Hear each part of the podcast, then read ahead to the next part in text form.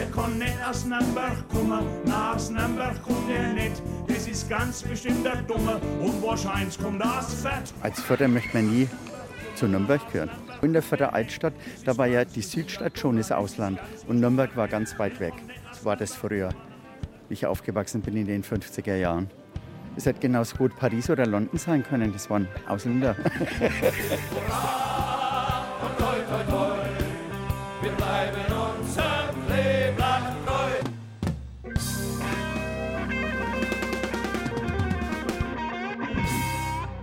Nürnberg und Fürth als eine Stadt. Das kann doch nur eine Schnapsidee gewesen sein. Wie sollte so eine Stadt denn heißen? Fürnberg vielleicht? Oder Nürth? Oder ganz trocken und nüchtern Nürnberg-Fürth? Ich bin auf dem Land aufgewachsen, in der Nähe von Ansbach auf dem Dorf und bin 1989 nach Nürnberg gekommen. Und eine der ersten Geschichten, die ich dann gelernt habe, sind Witze, dass man Witze übereinander macht, die Fürther über die Nürnberger und umgekehrt. Und einer davon war, das Beste an Fürth ist die U-Bahn nach Nürnberg. Dieses Nürnberg-Fürth oder wie auch immer es geheißen hätte, zählte heute knapp 650.000 Einwohner. Vorausgesetzt, es hätte sich ähnlich entwickelt wie die beiden Städte einzeln. Es würde aktuell den sechsten Platz unter den deutschen Großstädten belegen, hinter Frankfurt, vor Stuttgart. Diese Kabeleien sind einfach immer das Schöne, wenn man dann sich mit einem Clubfan ein bisschen so kabbelt. Ich weiß noch ganz genau, ich war beim 5 zu 1, war ich tatsächlich im Stadion, also im August 2011. Da gab es ja dieses legendäre Derby, wo die Vierter 5 zu 1 gegen den Club gewonnen haben. Und am nächsten Tag in der Arbeit wollte ich einen Kollegen, einen Clubfan besuchen. Der hat mich gleich wieder aus dem Zimmer geschmissen. Er hat keine Zeit für mich, weil er noch etwas gefrustet war. Ich wollte wirklich nichts sagen. Ich wollte ihn nicht ärgern. Ich wollte einfach nur Guten Morgen sagen.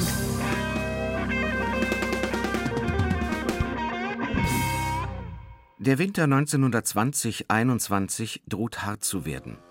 Zwei Jahre nach dem Ende des Ersten Weltkriegs hat sich Bayern wirtschaftlich kaum erholt. Die Städte Nürnberg und Fürth, das industrielle Zentrum des Freistaats, liegen da nieder. Fürth war ganz, ganz schwer angeschlagen. Die ganzen Industriebetriebe in Fürth sind quasi in sich zusammengebrochen. Es gab ganz, ganz viele Arbeitslose, viele Soldaten, die nicht mehr zurück ins normale Leben gefunden haben. Fürth sehr verarmt, Nürnberg geht es auch nicht mehr gut. Sagt Martin Schramm, Historiker und Leiter des Fürther Stadtmuseums.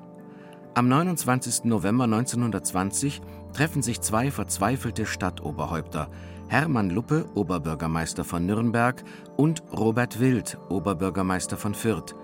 Beide lieben ihre Stadt, aber sie wissen, so kann es nicht weitergehen. Es sind zwei große Städte nebeneinander, schon zusammengebaut. Es gibt zwei Bürgermeister, es gibt zwei Verwaltungen, es gibt zwei Betriebe für den öffentlichen Verkehr. Man muss das doch eigentlich aus ganz rationalen, logischen Gründen zusammenschließen, damit es den Menschen besser geht, damit man Geld spart und das Geld zum Beispiel in soziale Projekte stecken kann. Die Rathauschefs, die einige ihrer Stadträte mit dabei haben, treffen an diesem Abend im November 1920 einen Entschluss. Beide Städte werden sich in den kommenden Monaten Gedanken darüber machen, wie eine mögliche Einheitsgemeinde aussehen könnte. Die pragmatische Vernunft hat das entschieden. Das Herz muss schweigen. Was Nürnberg und Fürth trennt. Kapitel 1 Die Geschichte Nürnberg und Fürth im Spätmittelalter und in der frühen Neuzeit. Unterschiedlicher könnten die beiden Nachbarstädte kaum sein. Nürnberg, die freie Reichsstadt mit Kaiserburg, wehrhafter Stadtmauer, eleganten Patrizierhäusern und selbstbewussten Bürgern. Kaiser und Könige gehen ein und aus. Die wichtigsten Handelsstraßen Europas treffen sich in der Stadt. Fürth ist zu diesem Zeitpunkt ein kleiner Marktflecken im Westen von Nürnberg. Eine Ansiedlung mit landwirtschaftlichen Gehöften und kleinen Handwerksbetrieben. Es gibt keine Stadtmauer, keinen mächtigen Kaiser, unter dessen Schutz man steht. Stattdessen streiten sich jahrhundertelang drei Herren um Fürth und seine Einwohner. Die drei Herren waren die Dompropstei Bamberg, das Markgraftum Brandenburg-Ansbach und die Reichsstadt Nürnberg. Die haben sich um verschiedenste Rechte gestritten über Jahrhunderte und es wurde nie endgültig geklärt, wer welche Rechte hat. Oft galt das Recht des Stärkeren, wer hat gerade mehr Truppen in der Nähe. Nürnberg war die freie Reichsstadt mit ganz besonderen Rechten direkt dem Kaiser unterstellt und mit eigener Gerichtsbarkeit, während Fürth immer schauen musste, wie war es jetzt gerade und er hat das Ganze aber auch ganz gut genutzt durch diese Widersprüchlichkeiten. Erlaubt der Dompropst etwas nicht, so wird es der Markgraf schon gestatten und umgekehrt. Vielleicht entsteht so die bis heute andauernde Rivalität zwischen den beiden Nachbarn. Fürth, das immer einen latenten Minderwertigkeitskomplex mit sich herumträgt, gegenüber dem viel größeren, mächtigen Nürnberg. Und Nürnberg, das herabschaut auf das viel kleinere und wenig herrschaftliche Fürth und gleichzeitig ein bisschen neidisch und misstrauisch auf die Entwicklung der Nachbarstadt blickt. Denn in Fürth lassen sich zu der Zeit immer mehr Handwerksbetriebe nieder. Die Zunftordnung ist weniger streng als im benachbarten Nürnberg. Und es kommen immer mehr jüdische Familien nach Fürth. Aus Nürnberg werden sie durch Pogrome immer wieder vertrieben. In Fürth können sie verhältnismäßig sicher leben und tragen über die Jahrhunderte zum Wohlergehen und Gedeihen der Stadt bei. 1806 endet die voneinander unabhängige Stadtentwicklung. Nürnberg und Fürth kommen zum Königreich Bayern. Ab sofort gelten in beiden Städten die gleichen Regeln und Gesetze. Und bald gibt es ein erstes gemeinsames Projekt. Denn in Großbritannien tritt ein neues Fortbewegungsmittel seinen Siegeszug an, die Eisenbahn. Sie soll auch in Bayern die Industrialisierung schneller voranbringen. 1834 werden die ersten Eisenbahnschienen auf dem europäischen Festland verlegt, und zwar zwischen Nürnberg und Fürth. Ein Jahr später fährt der Adler vom Nürnberger Plärrer zur Fürther Freiheit. Ein Jahr ist vergangen, seit die beiden Oberbürgermeister und ein Ausschuss von Stadträten im November 1920 beschlossen hatten, zumindest mal den Gedanken an eine Fusion von Nürnberg und Fürth zuzulassen. Im Spätherbst 1921 signalisiert der Nürnberger Oberbürgermeister Hermann Luppe, dass er die Idee gut findet. In Fürth macht man daraufhin Nägel mit Köpfen. Es ist der 1. Dezember 1921. Um 15 Uhr kommt der Fürther Stadtrat im Rathaussaal zusammen. Es geht in den kommenden Stunden letztendlich darum, ob man sich selbst abschafft. Bis nach Mitternacht debattieren die Stadträte und Rätinnen über eine mögliche Fusion mit Nürnberg. Um 0.15 Uhr wird die Sitzung ergebnislos abgebrochen. Aber nach einer kurzen Nacht geht die Debatte schon am nächsten Tag weiter. Der Stadtrat beschließt, eine namentliche Probeabstimmung zu machen. Wer ist für, wer ist gegen eine Fusion? Stadtmuseumsleiter Martin Schramm. Es gab eine Abstimmung im Fürther Stadtrat mit dem eindeutigen Ergebnis, aus rationalen Gründen ist es vernünftig, dass man sich als Stadt Fürth mit der Stadt Nürnberg vereinigt zu einer neuen Großgemeinde. Wohlgemerkt zusammenschließt. Es ging nicht um eine Eingemeindung Fürths nach Nürnberg jedenfalls nicht offiziell. Der Nürnberger OB fand es auch gut, aber diese rationalen Gründe, die setzen sich nicht immer überall durch. Vor allem bei einem Stadtrat wollen die rationalen Gründe nicht die Oberhand gewinnen. Paul Frohnmüller, 57 Jahre alt, Stadtpfarrer von Fürth. Er sitzt für die Bürgerliche Arbeitsgemeinschaft, eine nationalliberale und konservative Wählerliste, im Stadtrat. Frohnmüller votiert in der Probeabstimmung gegen die Fusion. Er will alles tun, um die Eigenständigkeit von Fürth zu erhalten.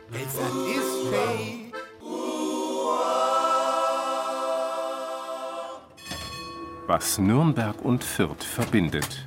Kapitel 1 U-Bahn, Bus und Straßenbahn. Der Nürnberger Straßenbahnfahrer Kurt Gottschalk hat am 20. Juni 1981 einen langen Arbeitstag vor sich. Aber Deshalb besonderer Tag, den muss man miterleben. 99 Jahre lang war die Straßenbahn von Nürnberg nach Fürth und zurück unterwegs. Das 100. Jubiläum schaffte sie nicht mehr. An jenem 20. Juni 1981, eigentlich ist es schon der 21. Juni, denn die letzte Fahrt startet weit nach Mitternacht, ist Kurt Gottschalk als Schaffner mit dabei, als die letzte Tram den Fürther Hauptbahnhof verlässt und sich auf den Weg ins Depot an der Nürnberger Maximilianstraße macht. Man blickt dann wehmütig zurück, weil man weiß, am nächsten oder übernächsten Tag kommt dann auf einmal die große Schere und die Oberleitung wird abgeschnitten. Und das ist ein Streckenabschnitt, der uns alle ein bisschen nachgegangen ist, weil er einer der schönsten und längsten Streckenabschnitte im Nürnberger Straßenbahnnetz war. Man konnte eigentlich hier mal längere Strecken ein wenig höhere Geschwindigkeit fahren. Man war ab dem Plärrer eigentlich vom Autoverkehr getrennt. Wenn du eigentlich am Plärrer beim Hochhaus vorbeigefahren bist, hast du gewusst, hast nur drei, vier, fünf Kreuzungen und dann ging es runter nach Fürth. Die Straßenbahnverbindung ist lange so etwas wie die Hauptschlagader zwischen Nürnberg und Fürth. Sie wird 1981 allerdings nicht einfach gekappt, sondern zu großen Teilen unter die Erde gelegt. Seitdem verbindet die U-Bahn-Linie U1 die beiden Städte. Fürth ist damit die kleinste deutsche Großstadt mit einer U-Bahn. Nächster Halt, Stadtgrenze. Ausstieg in Fahrtrichtung rechts. Neben der Hauptschlagader U1 gibt es zwölf Buslinien, die jeden Tag auf den verschiedensten Routen die Stadtgrenze zwischen Nürnberg und Fürth überqueren. Manche werden von den Nürnberger Verkehrsbetrieben VAG betrieben, manche vom Fürther Pendant, der Infra. Die Bürgerinnen der Bürger nehmen eigentlich die Stadtgrenze nicht wahr. Das sagt John Borchers, zuständig für den Bereich Planung bei den Nürnberger Verkehrsbetrieben VAG. Also für einen Autofahrer ist vollkommen unerheblich, ob das Ortsschild Nürnberg oder Fürth steht, ist ein Siedlungsgebiet und so soll es für den Nahverkehrskunden möglichst auch sein. Ganz so ist es natürlich nicht, weil es in Fürth zum Teil andere Takte gibt als in Nürnberg oder der Fürther Bus vielleicht für der Innenausstattung ein bisschen anders ausschaut wie der Nürnberger. Aber Ziel ist in der Tat, dass auch wenn im Hintergrund zwei Organisationen stehen, dass für den Fahrgast möglichst alles einheitlich sein soll. Oder in der U-Bahn ist es nochmal ganz extrem, da merkt er eigentlich überhaupt keinen Unterschied. Höchstens, dass das in Fürth die U-Bahnhöfe ein bisschen architektonisch anders gestaltet sind als in Nürnberg. Aber ansonsten merkt der Fahrgast da nichts von. Im Dezember 1921 hat im Fürther Stadtrat eine denkwürdige Abstimmung stattgefunden. Auch wenn es offiziell nur eine Probeabstimmung war, so gibt sie doch die Marschrichtung vor. Eine deutliche Mehrheit der Stadträte und Rätinnen hat sich für eine Fusion mit der Nachbarstadt Nürnberg ausgesprochen. Einem passt das überhaupt nicht. Stadtpfarrer Paul Frohnmüller ist ein entschiedener Gegner der Fusion. Fürth muss eigenständig bleiben. Davon ist er überzeugt. Als die Fürther Stadträte über eine zweite Frage abstimmen, bekommt Frohnmüller seine Chance. Die Frage lautet, soll zur Fusion der Städte eine allgemeine Volksabstimmung abgehalten werden? Nach einer hitzigen Diskussion, tumultartigen Zuständen und einer Sitzungsunterbrechung sprechen sich alle 42 Stadträte für eine Volksabstimmung aus. Stadtpfarrer Frohnmüller legt sofort los. Er hat sieben Wochen Zeit. Die Volksabstimmung soll am 22. Januar 1922 stattfinden. Mitstreiter hat er schon. Bereits 1918 hatte Frohnmüller zusammen mit dem Vorsitzenden der israelitischen Realschule Isaac Löb Weißkopf und der Stadträtin Babette Bauer den Verein Treu Fürth gegründet, zur Wahrung der Interessen der Stadt Fürth, wie es in der Satzung heißt. Sie wollen gemeinsam für die Volksabstimmung mobilisieren natürlich in ihrem Sinne, eine Abstimmung für die Eigenständigkeit Fürths. Die Befürworter der Fusion verweisen dagegen auf die katastrophale wirtschaftliche Lage und versprechen bessere Lebensbedingungen. Plakate werden entworfen, gedruckt und aufgehängt, Zeitungsanzeigen geschaltet, der Countdown läuft. Was Nürnberg und Fürth trennt. Kapitel 2 Der Fußball der Opa oder der Vater, der nimmt die halt eben mit zu die Förder oder zum Club. Ja, und das wird dir eingetrichtert. Und die Abneigung ist halt einfach da. Das wird es auch immer geben. Wenn das ein Nürnberger ist, der wechselt damit auf, Mensch, die Schalker mögen wir und es gibt auch noch Rapid Wien, wo wir immer sehr gerne hingehen. Die Bayern und die Förder mögen wir nicht. Das sind Patrick Benninger und Jürgen Bergmann. Sie sind Fanbeauftragte von der Spielvereinigung Greuther Fürth bzw. vom 1. FC Nürnberg, vom Club. Fanbeauftragte sind Kontakt- oder Verbindungsleute zwischen den Vereinen und der Fanszene. Ein gemeinsames Interview mit beiden? Das könne ja nur an der Stadtgrenze stattfinden, sagt der Nürnberger Fanbeauftragte Jürgen Bergmann am Telefon. Meint er das ernst? Oder ist das ein Scherz? Es ist nicht so wirklich rauszuhören. Na gut, dann also ein Treffen an der Stadtgrenze. Zumindest fast. Das Sportgelände des SC Germania im Nürnberger Stadtteil Schniegling ist nur einen Steinwurf vom Fürther Ortsschild entfernt. Aber eben gerade noch in Nürnberg. Der Klubberer Jürgen Bergmann hat Oberwasser. Hallo Patrick, herzlich willkommen in der schönsten Stadt der Welt. Darf ich mal deine Aufenthaltsgenehmigung sehen? Grüß dich, Jürgen. Jürgen Bergmann und Patrick Benninger haben ein seltsames Twitter-Verhältnis zueinander. Die Rivalität und die Konkurrenz zwischen den Vereinen nehmen sie ernst und sprechen ganz selbstverständlich von Abneigung. Als Fanbeauftragte müssen sie nah dran sein an den jeweiligen Fans und gleichzeitig vermitteln zwischen Verein, Sicherheitskräften und der Szene. Aber hier sitzen sie nebeneinander auf der Bank, scherzen und wirken vertraut miteinander ich würde sagen, Jürgen, was ist denn mit dir los, wenn ich mal wohin kommen würde und er würde mir dann einen Spruch lassen halt, dass mir die Tür öffnen, dass ich den nächsten Spruch hinterher schieben kann. Es ist ja auch bei Brüdern häufig so, dass da eine Rivalität da ist und dass die irgendwann dann probieren, mal äh, sich da zu messen. Es ist kein Nürnberg-Förder-Phänomen, sondern überall da, wo, ja. wo zwei Vereine sehr, sehr nah beieinander sind, eine große Tradition haben, auch ein großes Fanaufkommen haben, dann ist es eigentlich überall so, dass das sehr, sehr rivalisierend ist und dass da diese, diese Abneigung da ist. Und die muss schließlich gepflegt werden. Eine Städtefusion wäre da nur hinderlich gewesen. Zwar gab es beide Fußballvereine schon, als die Fusionspläne konkret wurden. Und vielleicht hätten sie auch nach einem Zusammenschluss der Städte weiter unabhängig voneinander existiert. Auch München hat mit den Bayern und den Löwen schließlich zwei große Traditionsvereine. Allerdings ist da ganz klar, wer die Nummer 1 und wer die Nummer 2 ist. In einem Liga-Derby treffen die Bayern und die 60er eher selten aufeinander. Und so bleibt das Nürnberg-Fürth-Derby das älteste und meistgespielte Fußball-Derby in Deutschland. Am 22. Januar 1922, einem Sonntag, ist Fürth in den Stadtfarben Grün und Weiß dekoriert. Pferde, Fuhrwerke und Lastwagen tragen Banner mit der Aufschrift Wir sind Fürther und bleiben Fürther. Der Verein Treu Fürth mit Stadtpfarrer Paul Frohnmüller an der Spitze hat mobil gemacht. An diesem Sonntag findet in Fürth die Volksabstimmung zur geplanten Fusion mit Nürnberg statt.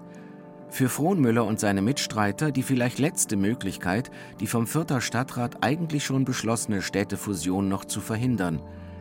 Stadtmuseumsleiter Martin Schramm es scheint tatsächlich dieses Größenverhältnis eine ganz bedeutende Rolle gespielt zu haben. Nürnberg ist viel größer, hat ein weitaus größeres Selbstbewusstsein und ich habe jetzt persönlich nicht den Eindruck, dass das so hohe Wellen geschlagen hat wie in Fürth. Ich kann das auch gut nachvollziehen, weil die Fürther als kleinerer Teil dieser Fusion hätten sich aufgesaugt gefühlt. Die Auslöschung Fürth als eigenständige Gemeinde. Und ich denke, dass das die zentrale Rolle gespielt hätte, weil Fürth wäre wahrscheinlich im Bewusstsein der Nürnberger gar nicht vorgekommen. Das Ergebnis der Volksabstimmung ist eindeutig. Die Gegner der Fusion bekommen knapp 65 Prozent der abgegebenen Stimmen. Der Einsatz von Paul Frohnmüller und seinem Verein hat sich gelohnt. Die Mehrheit der Fürtherinnen und Fürther will eigenständig bleiben. Doch die Volksabstimmung als Mittel der direkten Demokratie ist in der noch jungen Weimarer Republik neu im Fürther Stadtrat weiß man zuerst nicht so recht, wie man mit dem Bürgervotum umgehen soll. Rechtlich bindend ist es nicht. Der Stadtrat könnte sich darüber hinwegsetzen und die Fusionspläne weiter vorantreiben. Aber Oberbürgermeister Robert Wild will keine so weitreichende Entscheidung gegen die Mehrheit der Fürther Bürgerinnen und Bürger treffen. Auf seinen Vorschlag hin tritt der gesamte Fürther Stadtrat im Februar 1922 zurück. Bei den anschließenden Neuwahlen ändern sich die Mehrheitsverhältnisse. Die Gegner der Fusion fahren deutliche Gewinne ein. Fürth bleibt Fürth. Was Nürnberg und Fürth verbindet. Kapitel 2 Gegenwart und Zukunft. Für beide Städte die beste aller Entscheidungen, weil jede Stadt ihre ganz eigenen Wesenszüge hat, ihre eigene Erfolgsstory hingelegt hat wenn man jetzt schaut, was da an Möglichkeiten verloren gegangen wären in beiden Städten, wenn man sich nicht in einer gesunden Konkurrenz weiterentwickelt hätte, das wäre eigentlich sehr traurig. Das sagt einer der heutigen Oberbürgermeister, nämlich der von Fürth, Thomas Jung, SPD. Die eine Ebene ist das Gefühlte, man ist stolze Nürnberger. Ich glaube, es gibt stolze Förder auch und das ist richtig und das gehört sich so. Das sagt der andere Oberbürgermeister, der von Nürnberg, Markus König, CSU, aber man muss natürlich auch sagen, wenn man jetzt sich die Politik von heute anschaut und Verwaltungsstrukturen und auch die Gelder, die uns noch zur Verfügung stehen, dann gibt es natürlich schon auch manchmal Punkte, wo ich sage, naja gut, manche Zusammenschlüsse würden vielleicht weniger Geld verbrauchen, weil man natürlich Synergieeffekte nutzen könnte. Aber das ist, äh, glaube ich, vorbei, weil eine Fusion oder eine neue Zuordnung, glaube ich, wäre nicht mehr durchsetzbar, weil es einfach, ja, es menschelt überall und das, glaube ich, braucht man gar nicht mehr diskutieren. Eine Fusion von Nürnberg und Fürth ist im 21. Jahrhundert nicht mehr vorstellbar. Zu eigenständig und erfolgreich sind beide Städte. Komplett zusammengewachsen sind sie trotzdem. Sie teilen sich Wohnviertel, Gewerbegebiete und eines der größten zusammenhängenden Gemüseanbaugebiete Deutschlands, das Knoblauchsland. Keiner kann ohne den anderen, sagt der vierte Oberbürgermeister Jung. Ich habe es noch miterlebt, wie man im Fürther Stadtrat begrüßt hat, die Entscheidung, dass Quelle in Leipzig ein neues Versandhaus baut, mit der Begründung, Hauptsache nicht in Nürnberg. Also man hat gesagt, liebst in Fürth. Wenn es Fürth nicht ist, Hauptsache nicht in Nürnberg. Das hat sich ja vollkommen gewandelt. Mittlerweile haben alle Rathausleute begriffen, Fürth kann es nicht gut gehen, wenn es Nürnberg schlecht geht und umgekehrt.